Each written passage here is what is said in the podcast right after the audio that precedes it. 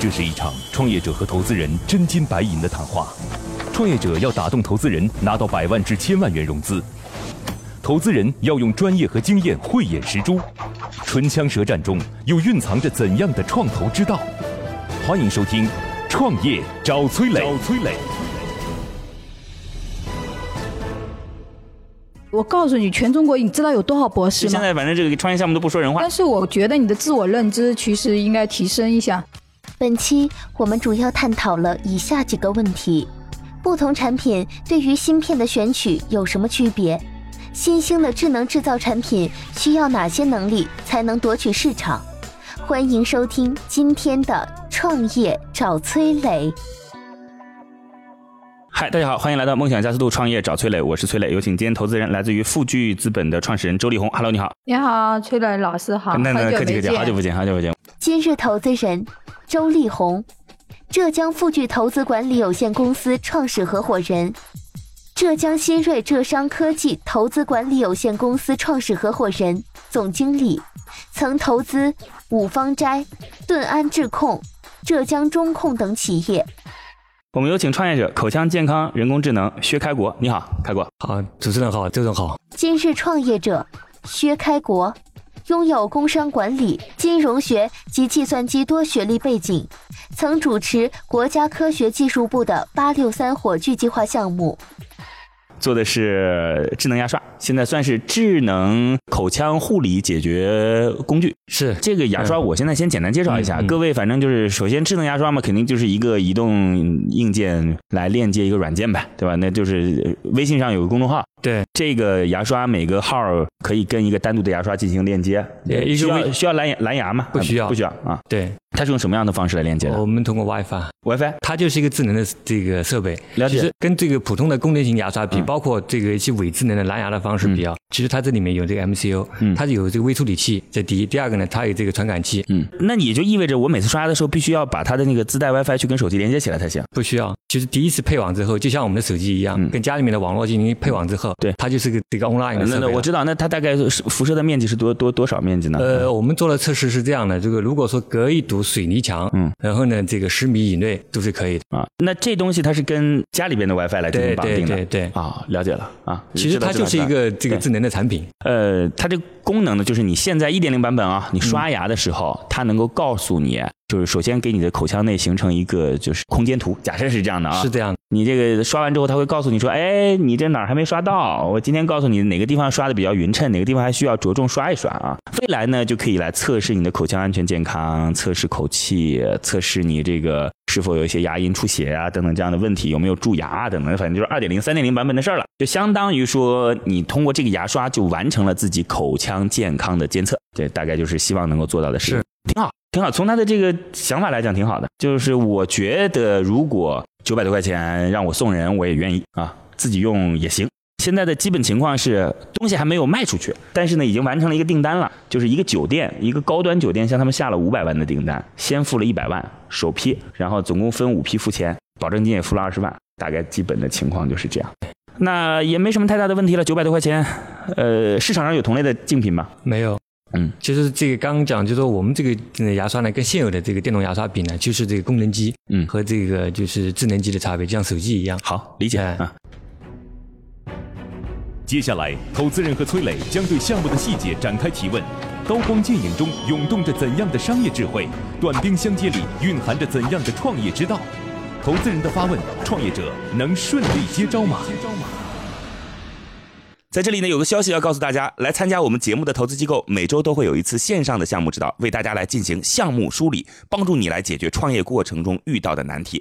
如果你也想参加的话，可以在“创业找崔磊”的公众号里回复“活动”两个字儿，获取活动的名额。不同产品对于芯片的选取有什么区别？你为什么干这件事儿？这个好像很俗啊。说汪峰说你的梦想是什么？我其实，在节目中很少提这件事儿，因为过去是在做一个大数据的公司，说这家公司也是个独角兽公司，他是一个高管，在北京的一家公司，就挺奇怪的，就直接进入到智能硬件，这其实是个坑啊，这其实很难的。是对，所以为什么干这事儿，或者就是你怎么有决心干这事儿啊？其实呢，这个就跟我的个人成长有关系啊、因为你蛀牙了，也没有，也不是这样。其实什么，我我呢，这个刚刚讲了，就是我中国第一代网民，嗯就是在这个呃一点零时代的时候，我是在电信局，嗯，然后呢，其实看到看到像当时的这个什么西祠啊，包括门户啊就起来了，包括像这个杭州的什么十六楼之类的。然后呢，到二点零阶段，当时我是这个江苏最大的 SP 的这个、这个老总，因为我也做职业经理人嘛。嗯，就是那个时候在零七年的时候，这个我们就做手机游戏的开发。呃，我一直觉得呢，就是就错过了这个，因为看到这个很多很多的人在这个互联网或者移动互联网发展的过程中啊，做了自己想做的事情，然后呢，做了一个现象级的这么一个事情，改变了人们的生活方式。就是我心里面就是一直有一个情节，我一直想去做一个 C 端的或者是这个现象级的这么一个产品或服务。我刚才注意观察了一下，我说那个力宏老师在我说说到这个项目还挺不错的时候，他似乎面无表情。那听听他的一些问题和建议好吗？好好，我们有请来自于富聚资本的创始人周丽红来，有请。嗯，那个很巧啊，不是面无表情，是正好那个看过牙科，动了一个小小的手术，所以也是缘分啊。我觉得第一，呃，当然也很欣赏你的创业精神，嗯因为这个创业还是要有勇气和魄力的，也当然也要有学识啊，也要有积累。第二点呢，选的行业不错啊，在消费升级，又是呃，目前大家都越来越重视牙，而且越来越知道，其实牙的质量就等于生活的质量。对那我是特别特别能切身体会到。第三点呢，你是从产品力入口啊，再变成一个智慧的一个数据的一个这样的一个解决方案，我也觉得不错。但是我确实觉得有几个问题啊。第一就是说，呃，消费升级的背后，其实首先要满足功能的需求。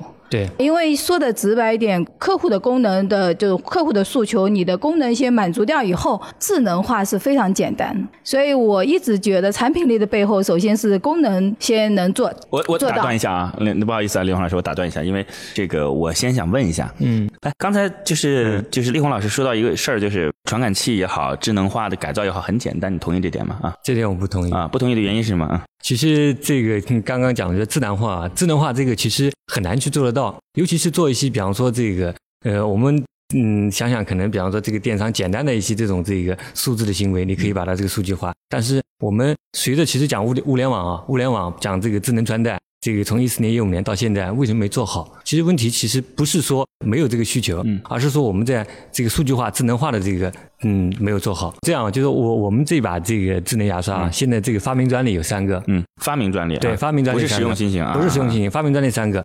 其实刚刚解决了什么？解决了，就是说可能就是您您觉得，哎，怎么来？我们这个刷头是普通的刷头，对吧？嗯那我们怎么来去获取这个消费者用户的这个刷牙的口腔里边的整个结构。对，嗯因为我这个里面其实是很难的，因为我们的这个用的这个算法呢，就是我们把导弹制导的这个算法应用于这个我们的这个你再把这个牙刷的这个姿态获取上面，就是在口腔建模这件事儿挺难的，是这意思吗？其实应该是更去，就讲建模不难，嗯难的是什么？怎么来获取？就是我我们在刷牙的时候算，法。我们我们怎么来获取它的姿态？其实这里面就讲，就像这个导弹一样，它其实说在捕获这个目这个动态目标的时候，它是靠这个姿态的算法来判断它下一秒应该往哪边飞。嗯是一样的。我们在这个行为，我们在刷牙的时候，那我怎么知道是刷了这颗牙？嗯因为刷头它是这个普通的刷头，嗯它完全是靠姿态的这个捕获来获了解，它。其实相当于说跟我们那个手机就是类似于有一个动平衡一样的这个方式来陀螺仪陀螺仪来获取到的，对对是这意思吗？对对那你这里有个陀螺仪的东西有啊所以为什么我觉得很简单？因为我们一三年就投嗯了，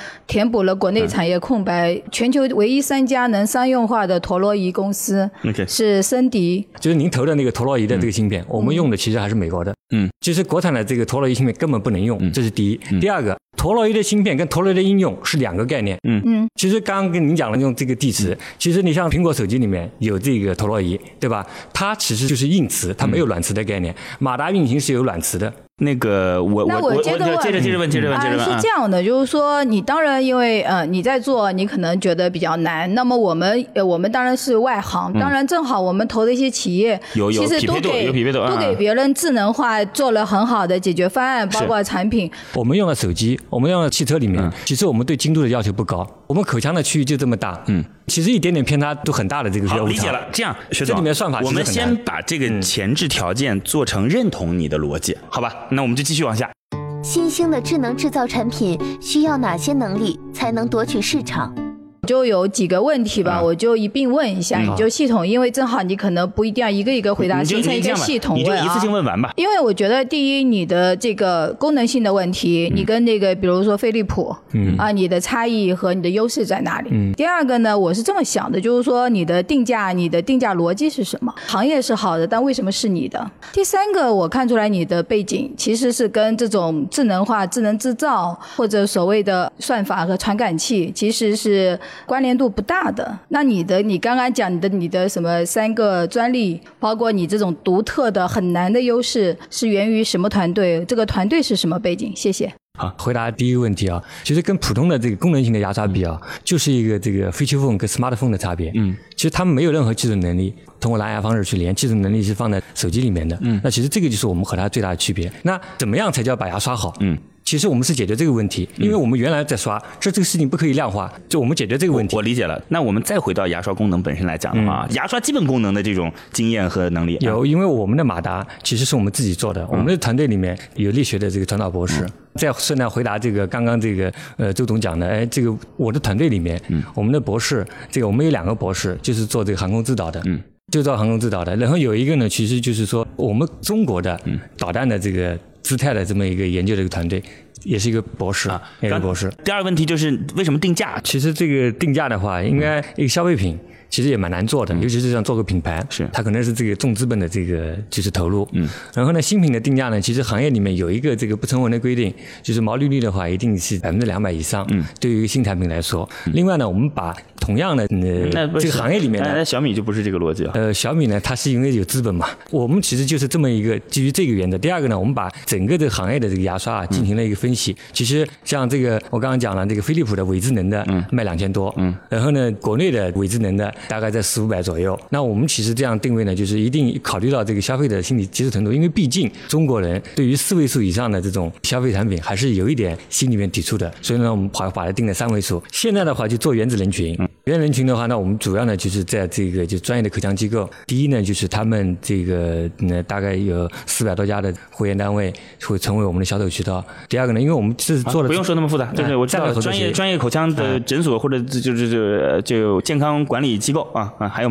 呃，这是我们的，其实我们在做销售渠道，也是在做整个资源整合，因为我们要做一个生态圈嘛。到后期可能就是成为我们跟别人差异化的一个重要的点，去进行口腔安全问题处理的这些服务者啊。对，第二个呢，其实刚刚这个您也讲了，就是我们作为礼品可以可以，那我们做这个集团客户的这个礼品啊。好，呃，第三呢，我们就做我们现有的京东啊，这个线上的一些运营啊，主要来源是三块。第三个问题是这样的，就是你这团队我们不知道，但是起码创始人的基因在我们看来说和这事儿差距比较远。对你不能光是因为说错过了三个风口，你就认为说下个风口是跟家居生活有关的人工智能，你说你就你说我就干这事儿。那这样我我这样我就我就打断一下，其实您这样我就觉得就是可能您对我的 BP 可能没怎么仔细去看，确实没有仔细看，因为我我们的这个就我为什么做这事情，因为我们有这个口腔专业的这个。专业人士，我就是我的合伙人，嗯，冯刚博士。其实我为什么做这个事情？就去年在美国，我跟他聊了这个事情，因为他是做口腔菌群研究的。其实我们一开始是想直接去做口腔菌群的这样的一个项目，但是呢，产业化、产品化的这个需要一个过程，嗯，然后呢，开始在想去做口腔的这个环境的监测。我们也做了一个样机，去年给这个北京卫计委去做了一个试用了。后来就觉得，哎，就算做出来之后，市场在哪里？没有大资本，这个消费者交易的成成本太高，嗯，然后转而才去想，在这个阶段，那我们在口腔健康上面能够做一个老百姓能够接受的或有刚需的事情，所以当时我们就做了一个智能牙刷，希望这个阶段呢是做连接，只是这么一个过程。其实我们我们创业想法是我是觉得，我刚刚跟你提的三个问题啊，你看上去是回答了，你当然我觉得你还是很自信啊，但是我觉得你的自我认知其实应该提升一下。既然你做了智能制造。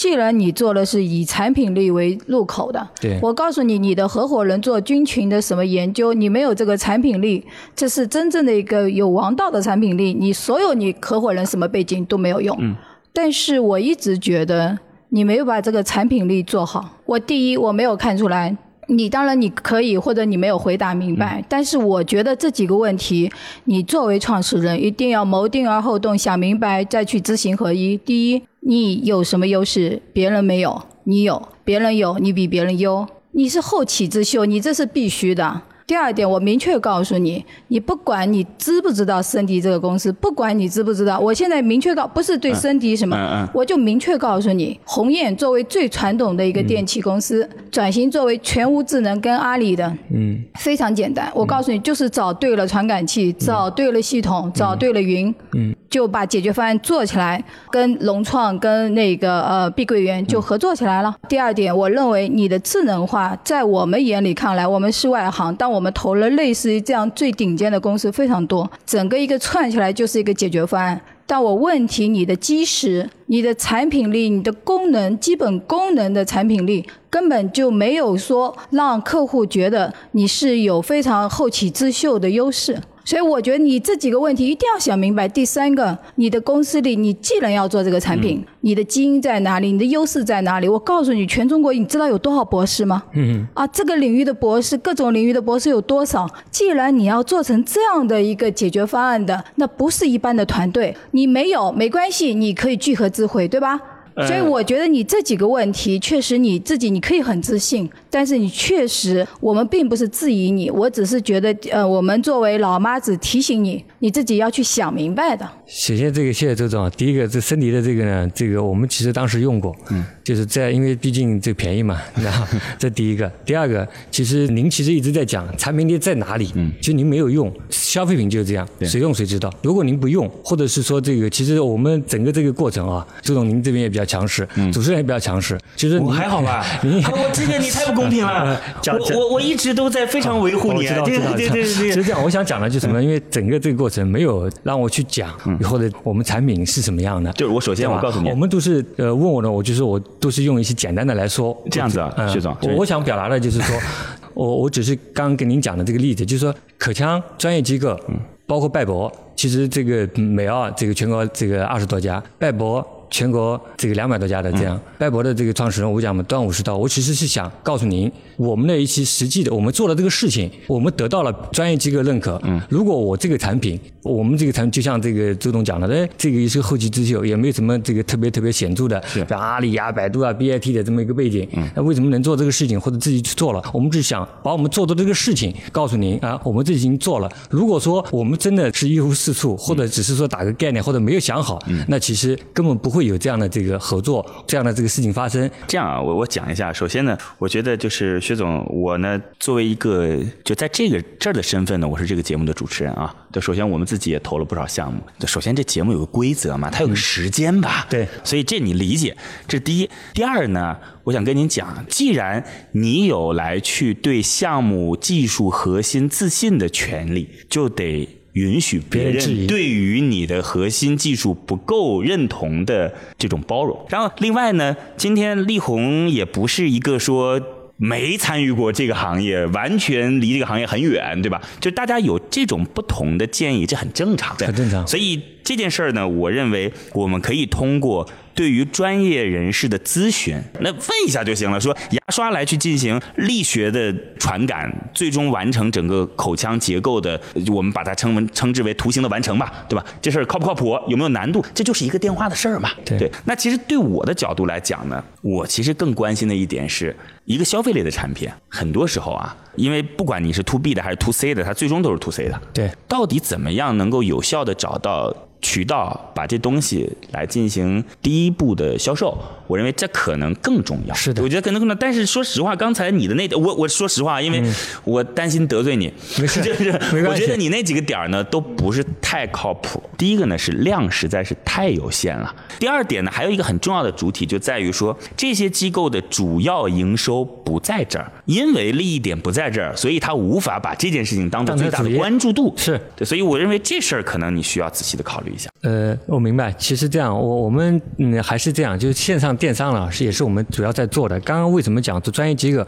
我们希望我们的健康能够得到这个专业机构认可。第二个呢，我们为了解决这个问题，其实我们不是把它作为一个产品或者推销给这样的这个机构，是我们做了一个 SaaS 平台。然后呢，我们能够让每一个主治医生都能够看到，或者是护士看到每个患者每天刷牙的这个数据，并且能够在我们平台进行互动。其实我们就是想作为这些专业口腔机构的一个这个增值服务。对，那那我的建议是这样，这完全是两个路径。对就销售路径和服务路径，这是完全不同的。就服务路径是告诉你说为什么跟我合作，跟我合作有什么好处，我给你什么，你给我什么，对吧？销售路径是我通过什么样的方式能够实现最大的销售。好了，就到这儿吧，时间有限。好，在这里呢，有个消息要告诉大家，来参加我们节目的投资机构，每周都会有一次线上的项目指导，为大家来进行项目梳理，帮助你来解决创业过程中遇到的难题。